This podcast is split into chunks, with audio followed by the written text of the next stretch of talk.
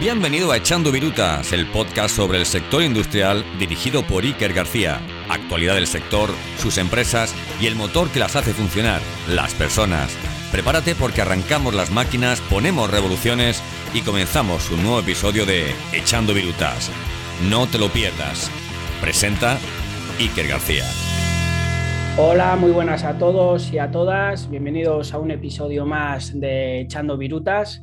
Hoy tengo el placer de tener a un invitado experto en los mercados financieros para que nos dé una visión de cómo está el sector industrial en la actualidad.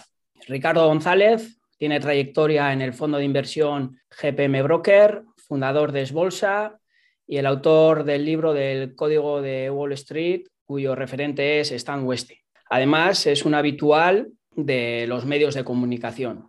Hola Ricardo, ¿qué tal estás? Hola, buenas, ¿qué tal estamos? Un placer. Muchas gracias por eh, tu predisposición en participar en el podcast Echando Virutas. Antes que nada, ¿cuál es tu filosofía de inversión, Ricardo? ¿En qué se basa? Pues eh, siempre a la, hora de invertir eh, buscamos invertir en compañías que lo estén haciendo bien, que se estén comportando bien y con una vocación de inversora de medio plazo y que al final no estamos eh, un año o dos años o tres años en una compañía, sino que estamos invertidos en una compañía mientras su cotización lo está haciendo bien. Huimos de compañías pues, que por la razón que sea eh, tiendan a depreciar su cotización porque generan pérdidas a los inversores y lo que buscamos es eso, ¿no? Compañías que tienden a apreciarse en el medio plazo para eh, conseguir, obviamente, un beneficio a nuestras inversiones. Sí, que de alguna manera están fuertes, ¿no? Y, que están en, una posición eh, alcista de alguna manera, entiendo. Efectivamente, eh, por hacer un símil con la industria, ¿no? que es un poquito de lo que trata el podcast, pues eh, estar invertidos en, industrias ¿no? que, lo estén haciendo bien o compañías pues cuyo producto no sea favorable, ¿no? Si al final eh, también otra cosa que, buscamos son compañías no solo que estén eh, revalorizando, sino que se estén revalorizando más que el promedio del mercado. Eh, imaginemos, por ejemplo, que el mercado pues, sube un 2, un 3, un 4%. Nosotros buscamos compañías no solo que estén subiendo ese 2, 3, 4%, sino que estén subiendo un 6, un 7, que estén subiendo más. Y al final esto es lo que buscamos, ¿no? Ser exigentes con los lugares en los que destinamos nuestras inversiones y tratar de obtener plusvalías con ello. Muy interesante, Ricardo. Y ahora que hemos empezado este, este nuevo ejercicio, el 2022, ¿Cómo ves el mercado para este año? Algunos expertos dicen que viene frío en las bolsas. ¿Eso puede ser verdad?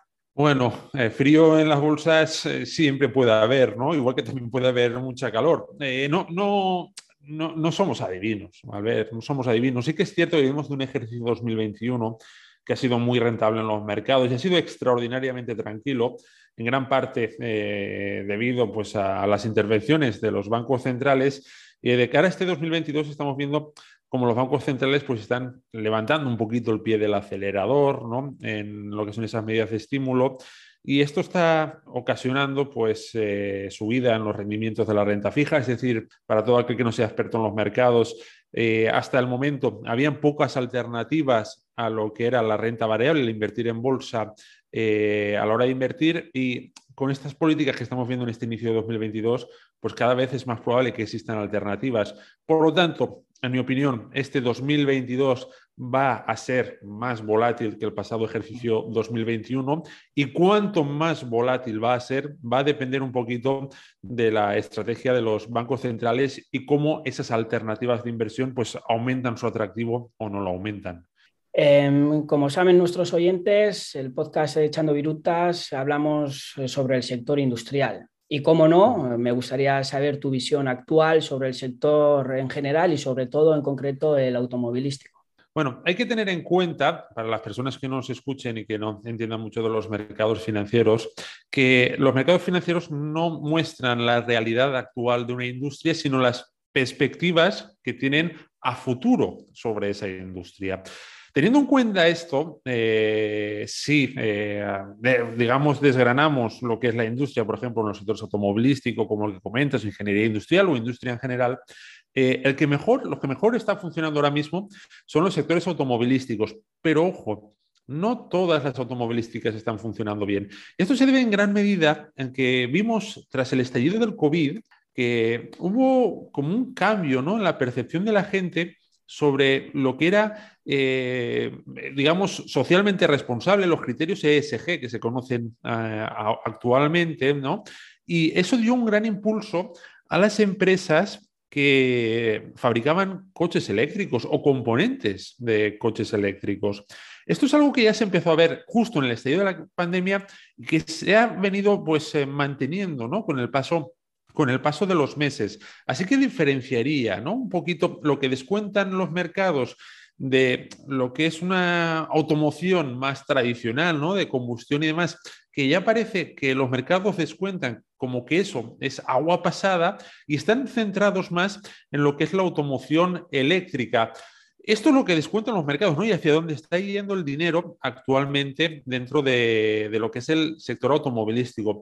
Esto ah, también hay que tener en cuenta que aunque los mercados descuenten escenarios futuros, no siempre aciertan. Hay veces que descuentan un escenario más probable eh, de cara a los próximos años y que después ese escenario pues por la razón que sea, termina por no darse, ¿no? Hace poco pues tuvimos la sorpresa del, del COVID, ¿no? Por ejemplo. Pero bueno, a grandes rasgos, yo me, para mí el movimiento más destacado en los últimos meses desde el estallido del COVID ha sido ese. ¿no? Eh, la gran cantidad de entrada de flujos monetarios que ha tenido eh, a, nivel eh, industrial todo lo que tiene que ver con la automoción eléctrica y que se ha olvidado un poquito más de lo que es la automoción tradicional, ¿no? de combustión interna. Y por ahí al menos es lo que descuenta el mercado que va el futuro. Si después se cumple o no, pues es algo que veremos.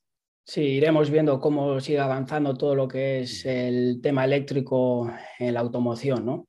Em, ya concretando más un poco, me gustaría eh, ver tu punto de vista, que analizases brevemente dos cotizadas españolas que todos los del sector industrial conocemos, como CIA Automotive y Gestamp. ¿Cómo las ves actualmente?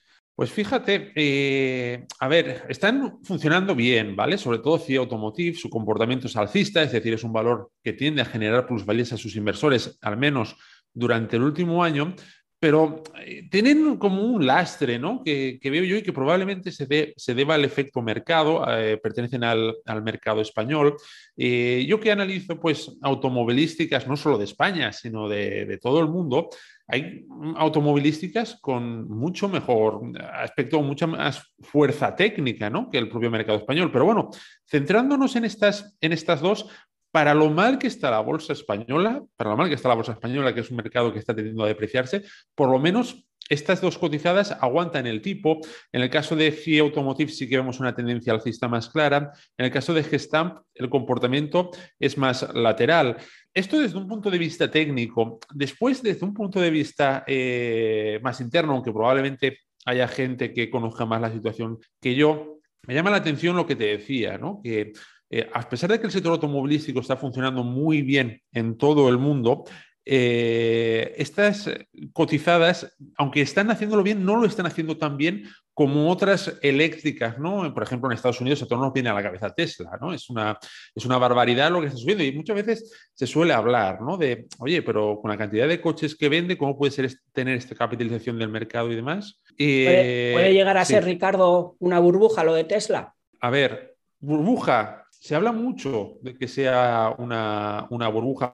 También hay que tener en cuenta que las burbujas por sí no son malas desde un punto de vista de la inversión. Las burbujas son oportunidades de inversión. Lo que es malo de las burbujas es no saber salirse a tiempo. Eso es lo que es malo de una burbuja. Si estás invertido en una burbuja, no saber salirte a tiempo.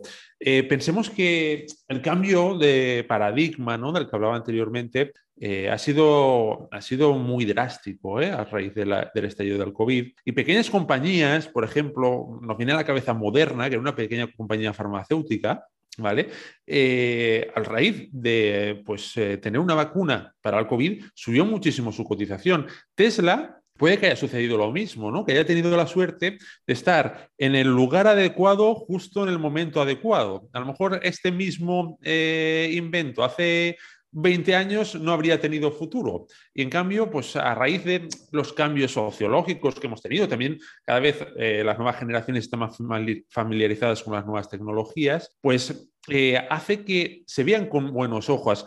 Tan, tanto es así que, fíjate, compañías como Tesla, eh, más allá de analizar sus fundamentales, ¿no? sus números, queda como hasta bonito, ¿no? Para, para muchas compañías gestoras decir, no, es que tenemos Tesla en, cartera, tenemos, eh, miramos hacia el futuro y solo por dar esa sensación, ¿no? De mirar hacia el futuro, pues ya le entran flujos monetarios. La cotización de Tesla es alcista, es decir, si somos inversores, es un valor que hay que mantener.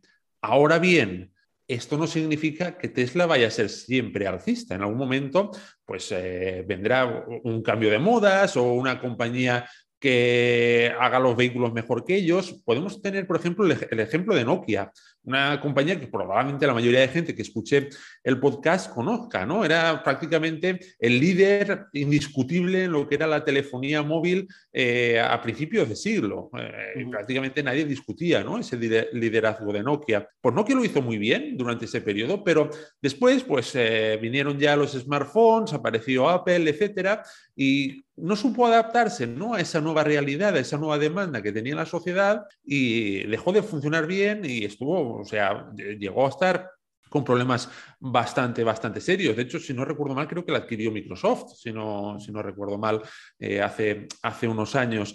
Por lo tanto, actualmente Tesla está, como digo, en el sitio adecuado, en el momento adecuado, pero yo dudo mucho que sea el líder indiscutible de la industria durante décadas, como ha sucedido pues, eh, con grandes gigantes automovilísticos, ¿no? Sucedió con Ford, sucedió pues, con General Motors, con Chrysler, etcétera, que se pasaron muchos años liderando la, la, industria automovilística. Ahora mismo, con la tecnología, todo avanza mucho más rápido, muchísimo más rápido. Y un líder que antes duraba décadas, ahora lo vemos que dura a lo mejor un lustro, como mucho, y después ya hay otra tecnología que, que le avanza. Y esto, pues, eh, viene ¿no? de la mano de los cambios ¿no? sociales que tenemos y de la tecnología que va mucho más rápido. Así es, vivimos en un mundo cambiante en el cual no solo el gráfico tiene que acompañar, sino los fundamentales también. Así que muchas gracias, Ricardo. ¿Dónde te podemos encontrar? Sí, pues me podéis encontrar en mi web, eh, mi web, en mi escuela de, bolsa, que es esbolsa.com. Ahí podéis ver los gráficos de diferentes compañías, podéis consultar los gráficos de los sectores industriales para ver qué tal están yendo. También eh, escribo periódicamente en un blog personal que se llama losmercadosfinancieros.es y, por supuesto, a través de Twitter. Mi Twitter es arroba ricardoesbolsa. Perfecto, Ricardo. Además, incluir eh, y puntualizar el libro del Código de Wall Street, el cual me lo he leído y considero que es una, una de las variantes, una posible estrategias de inversión a tener muy en cuenta, de las cuales yo me siento muy cómodo, ¿no? Pues, eh, pues eh, sí, sí, te lo, te y me, alegra que te haya gustado, ¿no? Al final, el mundo de las inversiones muchas veces nos creemos que es muy complicado, ¿no? Y en ese libro, pues trato de transmitir cómo, eh, pues utilizando el sentido común y la lógica, se puede sacar partido de los mercados. Pues muchas gracias, Ricardo. Sé que andas a todo trapo, así que te dejo y veremos cómo va avanzando el 2022. Gracias a ti, Kerr, por la invitación. Un abrazo. Un abrazo. Interesante el capítulo de hoy. Es un tema que me interesa mucho, cómo funcionan los mercados financieros, en concreto la actualidad del sector industrial. Y espero que para vosotros haya sido también de interés. Muchas gracias por escuchar una vez más Echando Virutas y os agradecería que recomendéis, compartáis, incluso valoréis este episodio para poder seguir ampliando el número de invitados que puedan aportar valor. Muchas gracias y hasta el próximo episodio.